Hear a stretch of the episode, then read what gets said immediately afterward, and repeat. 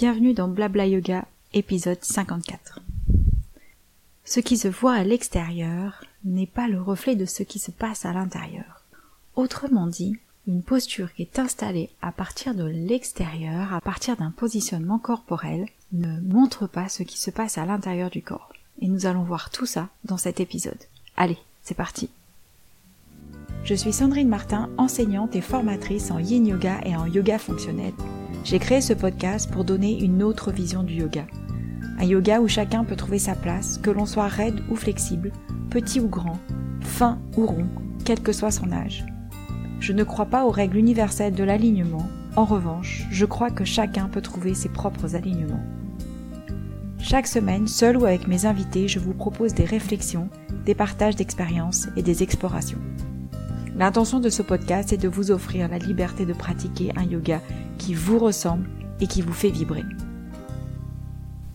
Alors qu'est-ce que j'entends par ce qui ne se voit pas à l'extérieur n'est pas le reflet de ce qui se passe à l'intérieur? Eh bien tout simplement parce que nous sommes tous différents. Et comme nous sommes tous différents, nous avons une ossature, une musculature légèrement différente, des habitudes qui sont différentes, nos positionnements ne vont pas utiliser les mêmes zones du corps. Et par conséquent, une posture qui va être faite par plusieurs personnes ne va pas donner les mêmes implications musculaires à l'intérieur de chacun des corps. Mais avant cela, je souhaite rappeler que je suis de celles et ceux qui pensent que l'alignement universel n'existe pas, et qu'il y a autant d'alignements que de personnes. Si vous voulez aller un peu plus loin dans cette idée-là que nous sommes tous différents, que les alignements finalement n'existent pas, je vous encourage à réécouter l'épisode 12 qui euh, s'appelle Tous différents. C'est vraiment l'épisode qui est dédié à cette différence entre nous tous. Donc pour faire clair sur cette idée de ce qui se voit à l'extérieur n'est pas le reflet de ce qui se passe à l'intérieur, imaginez deux personnes qui adoptent exactement la même posture. Deux individus avec la même posture à l'extérieur. Donc esthétiquement, visuellement, c'est la même posture. Cependant, à l'intérieur, parce que les corps sont différents, il va y avoir des choses différentes. Les positionnements des structures. Par exemple, les amplitudes ne vont pas être la même à l'intérieur. Les forces musculaires impliquées vont être différentes. On ne va pas utiliser la force des muscles de la même manière avec la même intensité l'intégrité de l'ensemble du corps, donc c'est-à-dire ce qu'on va recruter comme autre zone du corps, ou encore les compensations qui vont s'installer à l'intérieur, ne sera pas respectée. Donc l'intégrité du corps ne sera peut-être pas respectée, dans d'autres cas bien sûr ce sera le cas. Et la capacité de tenir la posture va varier d'une personne à l'autre. Donc par exemple, imaginez une posture debout, les deux pieds posés sur le sol, une jambe, ensuite, est levée à 90 degrés. Donc ça fait un angle droit entre les deux jambes, jambes levées à 90 degrés. Eh bien, ce qui va changer entre deux personnes, c'est la mobilité dans la hanche. Si vous avez une grande amplitude dans la hanche, vous avez une grande capacité de mobilité, une grande amplitude pour être plus juste, vous allez pouvoir lever facilement votre jambe à 90 degrés et pourquoi pas plus haut.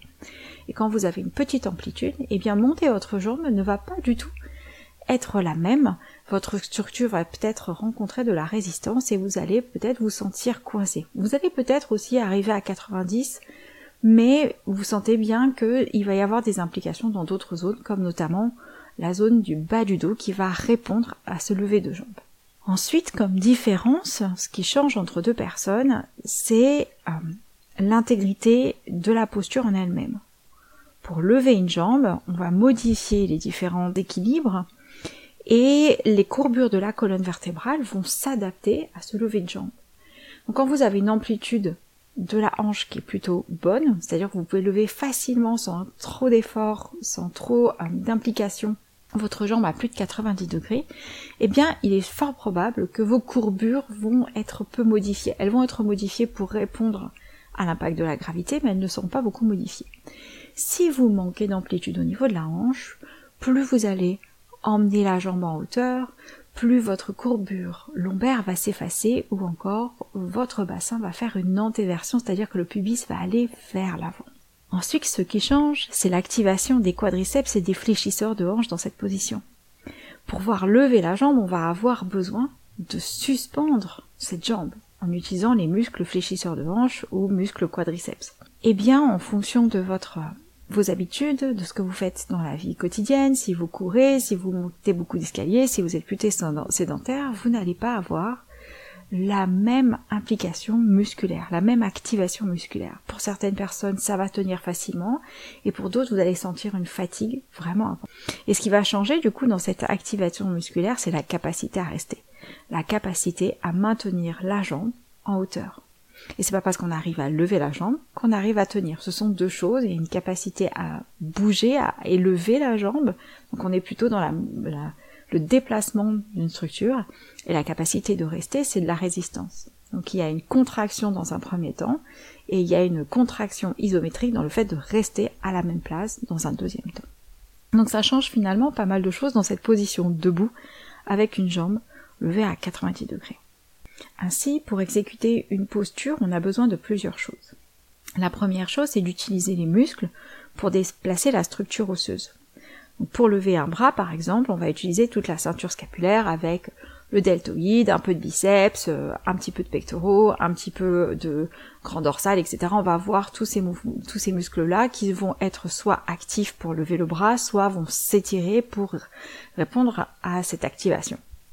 Donc on a besoin d'utiliser les muscles pour déplacer la structure osseuse. Ça c'est la première chose. La deuxième chose pour exécuter la posture, c'est de positionner la structure osseuse en fonction de l'amplitude dans les articulations. Donc plus on a d'amplitude, plus on va être en mesure de faire beaucoup de postures différentes, et moins on a d'amplitude, plus on va se sentir restreint dans les postures. Donc si vous partez sur une posture qui est euh, très ample avec beaucoup de demandes articulaires, comme par exemple faire le grand écart. J'utilise cette euh, image du grand écart parce qu'elle parle à tout le monde. Et eh bien quand vous avez des grandes amplitudes au niveau des hanches par exemple et une souplesse musculaire dans toute la ceinture pelvienne, donc tous les muscles du bassin et des cuisses, vous allez pouvoir faire le grand écart facilement. Si vous manquez d'amplitude dans les articulations de hanche, et ça c'est votre construction osseuse, c'est votre patrimoine osseux, c'est pas quelque chose qui va être modifié malgré la pratique, eh bien vous allez sentir que faire le grand écart, ça va vous demander peut-être euh, un, un effort très important, ça peut même être douloureux, et voire même avoir le sentiment que c'est impossible. Et même si vous avez 10 ou 15 cm entre votre bassin et le sol. Vous sentez très très loin du sol. Donc ça, c'est une question d'amplitude. Donc positionner la structure osseuse va nous permettre de s'installer dans la posture et c'est ce que l'on fait dans beaucoup de positions où on pose le bras d'une certaine manière, le pied d'une certaine manière, la colonne vertébrale d'une autre façon, etc. Donc on parle de poser la structure osseuse, de positionner la structure osseuse quand on demande de déplacer certaines zones du corps. Et la troisième chose qui va être importante pour euh, exécuter une posture, donc ça va être de doser la force musculaire qui sera utilisée pour rester dans la posture. Et cette force musculaire ne va pas être la même si vous restez 5 respirations ou si vous restez dans la posture 15 respirations. Votre euh, endurance ne sera pas la même et il faudra trouver justement quel est le bon dosage dans la force pour pouvoir rester dans la posture. Donc c'est ce qui fait que par exemple dans certains équilibres, on essaie de trouver cette position neutre, cette position où il y a le moins d'efforts possible pour rester longtemps dans la position. Mais si vous êtes obligé de recruter beaucoup de muscles, d'avoir une force importante à fournir et que vous devez tout le temps équilibrer entre le haut et le bas, votre équilibre va devenir très précaire très vite et vous allez perdre l'équilibre. Donc c'est de trouver cette forme de neutralité, quelque sorte, où tous vos muscles sont utilisés de la même manière ou avec une, énergie, une force qui va permettre de rester dans la posture. Donc on a besoin de ces trois choses pour pouvoir rester dans une posture. Donc utiliser les muscles pour déplacer la structure. En deuxième, c'est positionner la structure osseuse. Et en troisième, c'est doser la force musculaire, pouvoir rester dans la posture ou euh, changer quelque chose dans la posture si on sent qu'on a besoin de faire évoluer la position. Dans la pratique du yoga, on n'a pas l'habitude de se regarder dans les miroirs, on n'a pas l'habitude de travailler avec un miroir en face de nous qui renvoie notre image. On va parler beaucoup de sensations, on va parler d'impressions, mais en même temps on va être très euh, attaché à un placement quelque part, à une position, à un alignement. Mais il y a parfois un décalage entre nos perceptions et notre façon de nous percevoir de l'extérieur, ou en tout cas le rendu de notre corps dans une position particulière. Et c'est vraiment dommage qu'on n'utilise pas euh, le miroir de temps en temps pour regarder comment on fait les postures. Parce que quand on regarde une posture, euh, quand on se regarde dans un miroir en train d'exécuter une posture, on a à la fois ce que donne le corps à l'extérieur, la forme que prend le corps à l'extérieur, et en même temps les sensations. Et d'être en mesure aussi, quand on sent que la position n'est pas juste, ou demande trop d'efforts, ou commence à être douloureuse, eh bien c'est de repérer à quel endroit sont nos différents membres, nos différentes parties du corps, pour euh, maintenir la posture, ou la quitter, ou changer quelque chose pour que ça devienne à nouveau tenable, confortable, et on peut rester dans la posture tout simplement. Donc moi, je vous encourage vraiment de temps en temps à observer vos postures dans des miroirs de manière à ajuster les choses, à, être en adéquation entre ce que vous ressentez et l'image que vous renvoyez. Parce que euh, on le voit bien aussi euh, en tant qu'enseignant, par exemple, quand on demande aux élèves de s'allonger sur le dos, par exemple, dans la position Shavasana, allongé sur le dos, et de lever la jambe de 10 cm, eh bien, c'est toujours intéressant de voir que une petite partie du groupe va lever la jambe dans une hauteur qui n'est pas du tout correspondante. Ils pensent lever la jambe à 10 cm et finalement le, talon est à hauteur de 30 cm.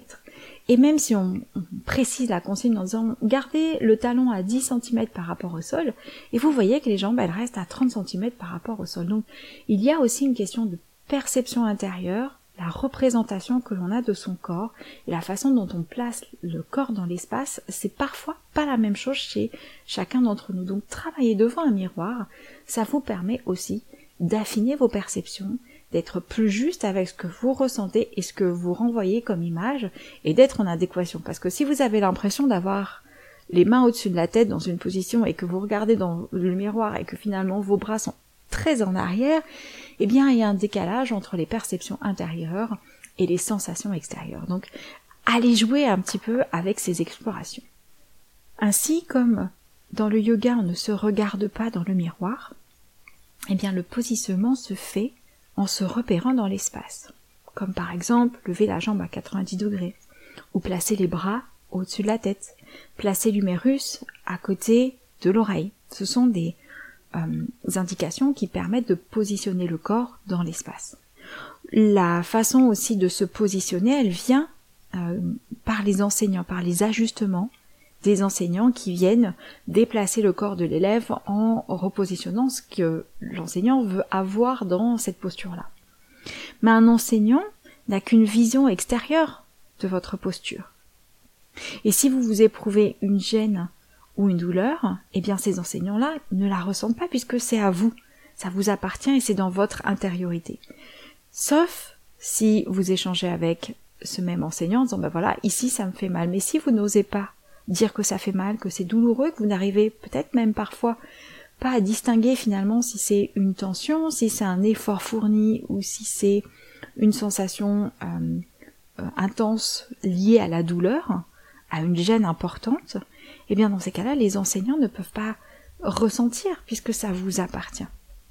Et en plus, ce n'est pas parce que dans une position, votre corps est bien positionné qu'il va répondre à un alignement qui est juste pour votre corps. Et comme nous sommes tous différents, ce n'est pas parce que deux personnes qui vont adopter exactement la même posture de l'extérieur vont impliquer les mêmes zones, les mêmes muscles de la même manière. Alors parce que l'expérience vaut mieux que d'utiliser des milliers de mots, je vous propose de faire un test dans ce repérage. Le mieux pour vous, ce serait peut-être de vous mettre devant un miroir, un miroir en pied où vous arrivez à voir vos pieds, vos genoux et vos hanches. S'il n'y a pas le reste, c'est déjà pas mal. Si vous avez euh, la possibilité de vous regarder dans le miroir de la taille jusqu'aux pieds, c'est parfait.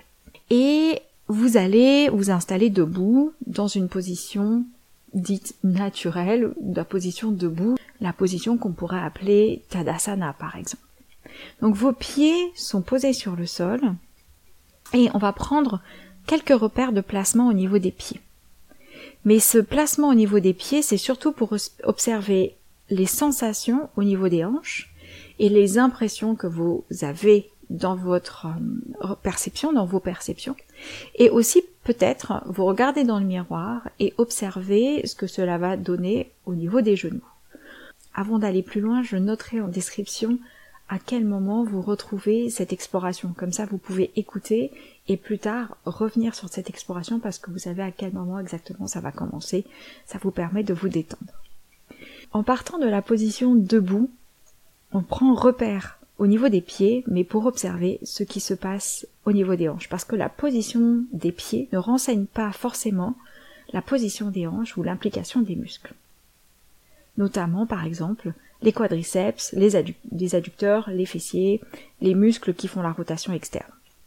Donc maintenant que vous êtes debout, essayez quand vous faites cette expérience de ne pas trop baisser la tête, d'où l'avantage du miroir, parce que quand on utilise le miroir, on peut bouger ses pieds sans baisser le haut du corps pour observer ce qui se passe, et après quand on redresse ses photos, il faut reconstruire une partie de la posture. Donc, regardez pendant quelques instants la forme de vos pieds, et vous allez installer la posture avec des pieds parallèles en plaçant les bords internes des pieds Le bord interne, donc, c'est toute la partie gros orteil. Donc, vous avez une ligne qui est dessinée du gros orteil jusqu'au talon, et ces deux bords internes, vous les passez parallèles. Une fois que vous êtes là, vous avez votre posture qui est redressée, vous observez les sensations que vous ressentez au niveau des hanches, les muscles au niveau des cuisses et des fesses, et la position au niveau des genoux. Puis maintenant, vous allez placer vos pieds parallèles à partir de la ligne extérieure. Donc côté petit orteil, la ligne qui est formée entre le petit orteil et le talon.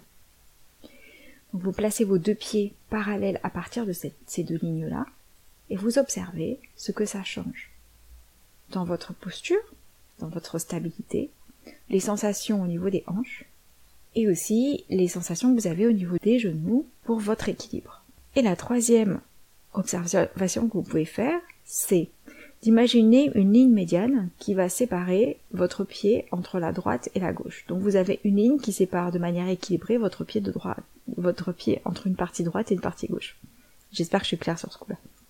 Donc c'est comme si vous dessinez une ligne et dans la plupart des pieds, cette ligne, elle va se trouver entre le deuxième et troisième orteil. La plupart du temps, c'est pas le cas tout le temps qui va rejoindre ensuite cette ligne-là le, euh, la cheville. Donc vous placez cette ligne médiane parallèle des deux côtés. Donc vous avez trois explorations, le bord interne parallèle, le bord externe parallèle et la ligne médiane du pied parallèle. Donc observez sur cette troisième option la ligne médiane parallèle, ce que ça change dans les sensations au niveau des hanches, les muscles au niveau des hanches, des fesses, des cuisses, et votre euh, impression dans la stabilité dans cette posture.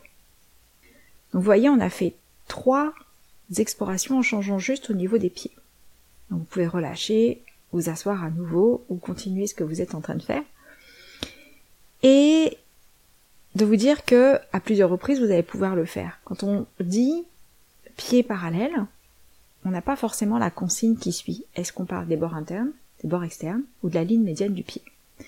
En plus, ça va varier parce que si vous avez un pied qui est plutôt fin, qui n'est pas trop étalé sur les côtés, eh bien, vos trois explorations, bord interne, bord externe, ligne médiane, ça va pas changer grand chose. Si par contre vous avez un pied qui est très large au niveau des, des orteils et des métatarses, eh bien ça va changer énormément les choses. Votre bord interne, votre bord externe, ça va donner vraiment des impressions différentes et vous allez passer d'une musculature particulière dans une des positions et une autre musculature dans une autre position. Donc si on fait cette expérience avec toute une classe et que l'on pose les pieds de la même manière pour tout le monde. Par exemple ici, ce serait de dire on va placer les bords internes parallèles. Eh bien, vous avez une partie de la classe qui sera en position neutre, c'est-à-dire qu'il n'y a aucun effort pour maintenir la posture. Les muscles de la cuisse, des fesses, travaille avec la même force, le même équilibre pour tenir la posture. Vous allez avoir une partie de la classe qui va être en rotation interne, aura l'impression que les genoux vont se rapprocher vers l'intérieur et auront peut-être des sensations sur l'extérieur euh, de la cuisse avec le tenseur du facial qui fait la rotation interne ou encore vous avez euh, certains muscles à l'intérieur de la cuisse qui vont donner cette impression là et on a l'impression qu'on rentre un petit peu les genoux vers l'intérieur. Et vous avez d'autres personnes qui auront l'impression, eux, d'être positionnés en rotation externe avec un travail au niveau des fessiers qui va être un petit peu plus perceptible. Donc sur une même classe, un seul ajustement où on va avoir la même position pour tout le monde à l'extérieur, mais comme nous avons des ossatures, des musculatures, des habitudes qui sont différentes à l'intérieur, les sensations et les ressentis ne vont pas être les mêmes pour chaque élève dans cette classe, et vous avez donc des musculatures qui ne vont pas travailler de la même manière. Donc, je reviens sur le thème de cet épisode. Ce qui se voit à l'extérieur n'est pas le reflet de ce qui se passe à l'intérieur. Ainsi, toute la classe choisit le même positionnement, le même alignement, mais à l'intérieur du corps, les muscles utilisés ne seront pas complètement les mêmes il y aura donc une différence. Et alors, est-ce que c'est la même posture? On peut se poser la question, est-ce que finalement c'est la même posture?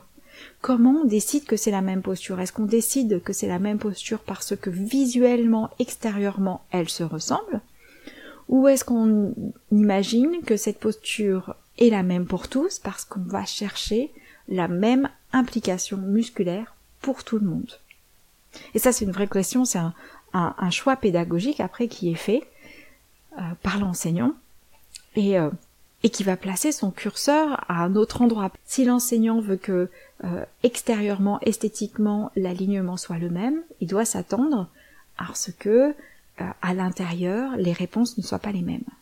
Et si l'enseignant souhaite que tous les élèves utilisent les mêmes muscles, il doit s'attendre à ce que les postures de l'extérieur ne se ressemblent pas complètement. Donc en conclusion, ce n'est pas parce qu'une posture est bien positionnée et bien alignée qu'on va avoir la même posture pour tout le monde à l'intérieur du corps, que la position va être juste pour chacun d'entre nous, et qu'elle va être la meilleure pour chacun d'entre nous. Parce que ce qui va être bon pour vous ne sera peut-être pas bon pour moi. Et inversement. Et ce qu'on va apprécier chez certains ne sera pas du tout apprécié chez d'autres. Et aussi, il est important de faire en sorte que votre ressenti soit présent dans l'exécution des postures. Parce que ce que vous ressentez à l'intérieur donne des indications aussi dans votre position et dans votre manière de vous installer par rapport à l'extérieur. Et le positionnement extérieur ne doit pas se faire au détriment du ressenti intérieur. J'entends par là que si la posture est inconfortable, douloureuse, euh, vous fait perdre l'équilibre, vous fait perdre le souffle, il faudra certainement changer les paramètres pour arriver à trouver une position qui soit juste pour vous, qui soit agréable, J'entends par là qu'elle vous laisse de la marche pour pouvoir expérimenter, explorer la posture, que vous puissiez respirer et que vous puissiez passer à une autre posture avec fluidité et aisance. Il n'existe pas d'alignement qui va être bon pour tout le monde.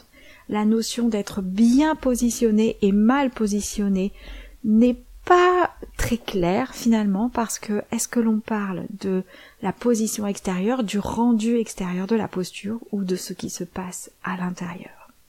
Je vous encourage à reprendre ce petit exercice de positionnement des pieds, d'observation des ressentis au niveau des hanches et des genoux pour trouver chez vous la meilleure position debout, là où vous sentez que vous êtes dans une position neutre. Une position neutre, c'est une position où tous vos muscles vont travailler de manière équilibrée. Et vous avez peut-être une différence d'ossature entre la droite et la gauche qui fait que il y aura peut-être une petite différence de positionnement entre vos deux jambes, mais parce que vous avez trouvé un équilibre musculaire, un équilibre de positionnement entre les deux jambes qui vous permet de rester dans cette position de manière stable.